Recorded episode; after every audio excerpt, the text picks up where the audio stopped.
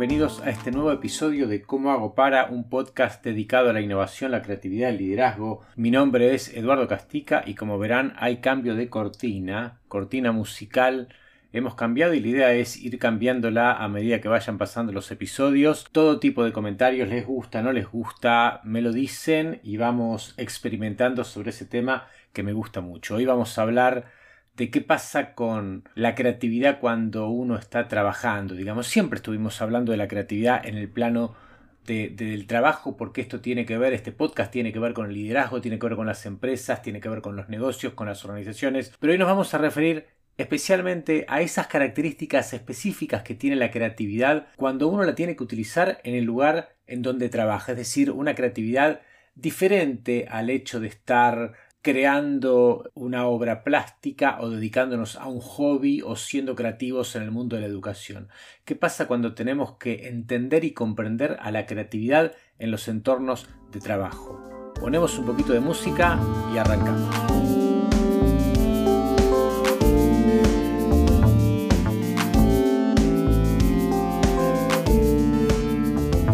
Arrancar con una recomendación muy concreta para todas las personas que estén interesadas en el mundo de la creatividad en el plano laboral. La recomendación es la siguiente. No te desveles haciendo diagnósticos súper precisos o finitos acerca de qué tan creativa es una persona o en comparar Alberto es más creativo que Romina, Romina es más creativa que Fernando.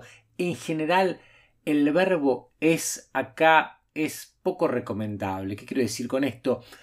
No importa tanto la esencia innovadora de cada persona si esto existiera. Lo que importa es cuánto de este potencial, cuánto de esta capacidad creativa o innovadora está dispuesta a poner la persona en su trabajo, en su lugar de trabajo. Y esto es clave porque muchísimas veces, en la mayoría de los casos, uno puede ser terriblemente creativo en su vida personal, en aspectos artísticos o en aspectos de interacción con otros o en su hobby o en donde sea, pero la verdad que en el trabajo eso mucho no lo desarrolla. Y al revés, por ahí uno no es una persona especialmente creativa o imaginativa o original en su vida cotidiana, pero en su trabajo pone lo mejor, pone buenísimas ideas y con eso recontra alcanza al grupo, recontra alcanza a la empresa.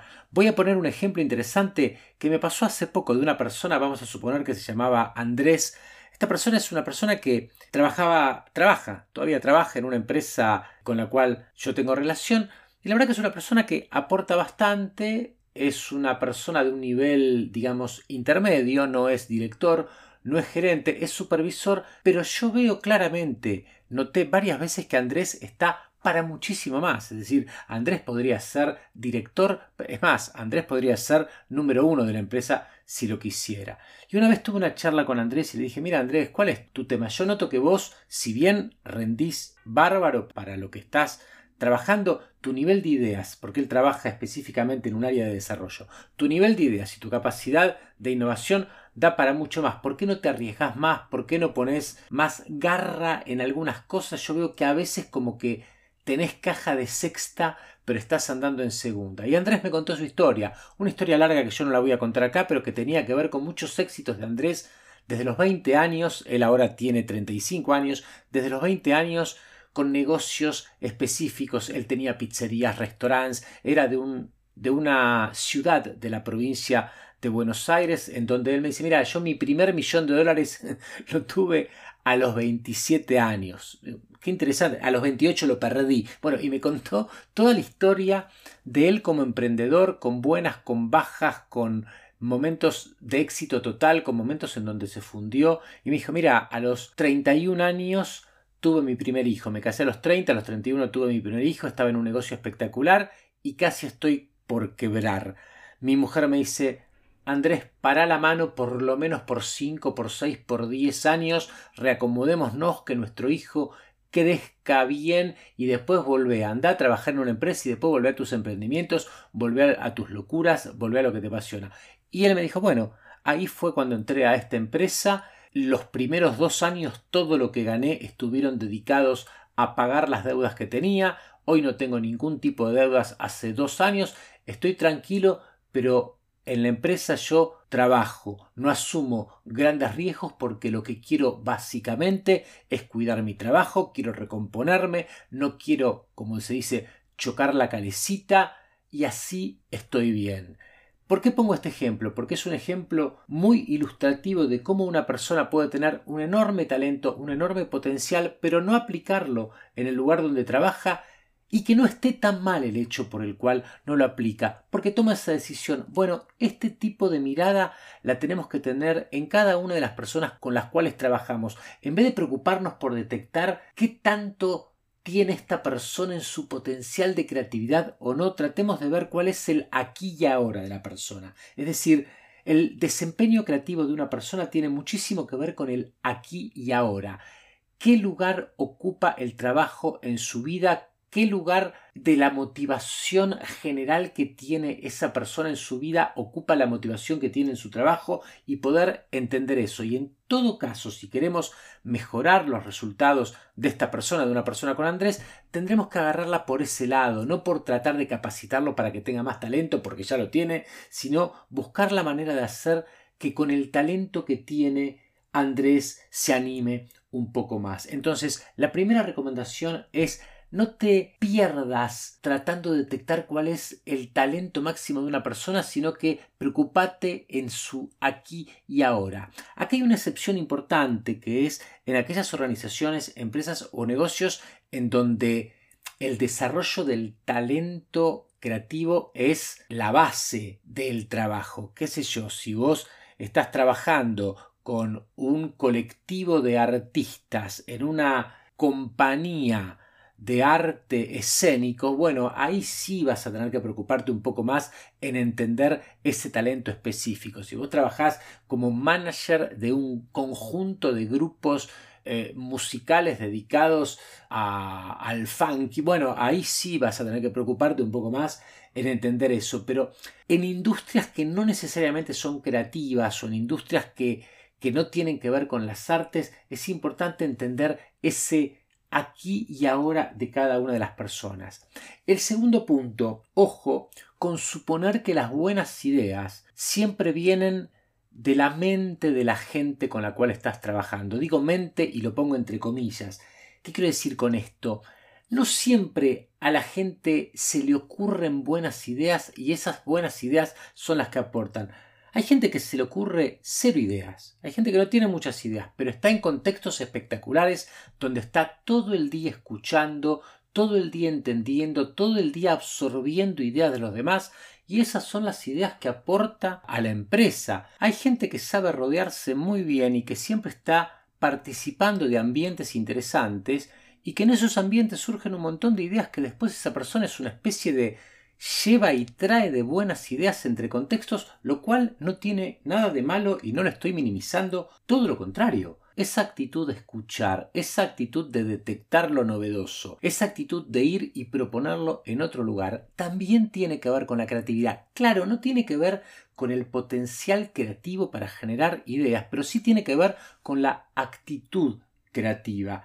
La gente que tiene buenas ideas no es la gente a la que se le ocurren las mejores ideas, sino la gente enfocada a encontrar, a valorar y a comunicar buenas ideas. ¿Quieren llamar a esta actitud talento creativo? Llamémoslo, no importa, pero yo quiero separar esta cuestión porque a veces se piensa que las personas responden desde su lado creativo a partir de una especie de gen que los convierte en innovadores y no es así. La manera de actuar, la manera de escuchar, la manera de prestar atención de muchas personas es mucho más importante que el talento creativo que vos pudiste detectar haciéndole un test de creatividad a esa persona.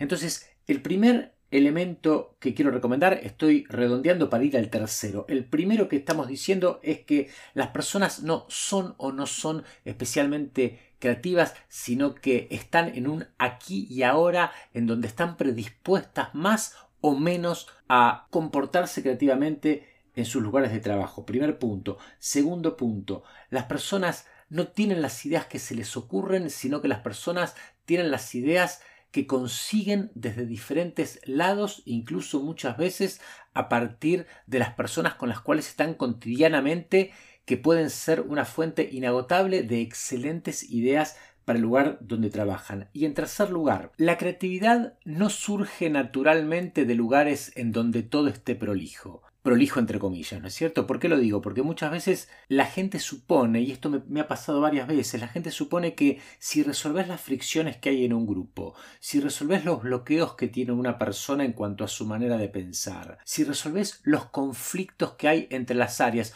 una vez que resuelvas todo eso, recién ahí te vas a poder poner a crear. Primero tenés que acomodar todo, primero tenés que organizar todo, primero tenés que resolver todo lo que está, comillas, mal y ahí empieza a aparecer la creatividad. Esto no es así. En las organizaciones, en los equipos, en los grupos, hasta en las personas mismas, la creatividad surge más allá de los bloqueos, de los conflictos y de las fricciones que siempre van a existir. Quien desarrolla la creatividad no es alguien que tiene que estar obsesivamente preocupada o preocupado en resolver conflictos, sino que es alguien que tiene que poder lograr resultados, lograr que se sigan generando resultados interesantes más allá de los conflictos o de las fricciones o de los bloqueos que ocurran. Por supuesto, a veces hay cosas graves que es necesario resolver, por supuesto que sí, pero estamos hablando de excepciones. Estamos hablando de cuando vos tenés que preocuparte porque algo realmente pasó importante y bueno, es, digamos, si no resuelvo esto, una de las personas valiosas se me va de la empresa, necesito resolverlo para continuar. Eso está perfecto, pero no quedarte en la chiquita, no quedarte, no, voy a ver si se puede llevar mejor Cristina con Graciela para que a partir de eso surjan si se llevan mejor, bárbaro. Y si no se llevan mejor, no pasa nada. Confía en la creatividad individual de cada una de estas personas o confía en la creatividad de otras personas del equipo que puedan hacer aportes mientras estas otras personas no los hacen. Siempre vas a tener gente que boicotee las nuevas ideas. Siempre vas a tener gente que va a estar en contra de cualquier tipo de cambio que a vos te parezca interesante o que a la empresa le parezca interesante. Siempre vas a tener gente que tiene una mirada de que la cuestión así no puede funcionar. Más allá de todo esto, un buen líder o una buena persona encargada de desarrollar la creatividad, que a veces no es el líder, a veces puede ser, no sé, una persona de recursos humanos que tiene que saber estas cosas, que la creatividad no es el resultado de que todo esté organizado, la creatividad es el resultado, esto sí, de mantener lo que se llama un clima de fluidez, es decir, un clima en donde sigan pasando cosas, donde se sigan haciendo cosas novedosas, en donde siempre haya productos nuevos. Cuando hablo de productos no me refiero a, objetos, sino que me, me, refiero a respuestas, que siempre haya opciones, que siempre se estén evaluando opciones novedosas, que siempre se estén buscando ideas interesantes y que la cosa continúe a pesar de los bloqueos, a pesar de las fricciones. Entonces los tres puntos que hablamos hoy, la creatividad de una persona, los resultados creativos de una persona no son 100% dependientes del talento que la persona tiene. Segundo punto, las buenas ideas de una persona no tienen solamente que ver con las ideas que se le pueden ocurrir personalmente, sino que tiene que ver con las ideas que puede escuchar, con las ideas que puede absorber, con las ideas que pueda captar de diferentes lugares en donde esta persona está, lugares que pueden ser dentro o fuera de las empresas. Y tercer Concepto, tercera idea fundamental, la creatividad no se resuelve resolviendo bloqueos, ordenando y teniendo un ambiente ideal para que después surja. La creatividad surge aunque existan estos elementos. Voy a hacer un agregado a este último punto. Muchas veces, muchísimas veces, la fricción bien entendida, el desacuerdo bien entendido y bien trabajado puede dar lugar a ideas maravillosas. Este punto es un punto específico para un episodio particular que puede llamarse de esta manera, fricciones y creatividad. Tomo nota para hacerlo en algún momento. Hoy terminamos con nuestro episodio. Espero que te haya gustado. Espero que te haya gustado la nueva cortina. Envíame todo tipo de feedback, comentarios, yo los valoro muchísimo. Muchas gracias a la gente que siempre está en contacto a través de las redes. Me puedes seguir en Instagram, ecastica las dos veces con K, o puedes buscar Eduardo Castica en el buscador y vas a encontrar todas las redes en las que estoy y un montón de material que te puede servir. Muchas gracias.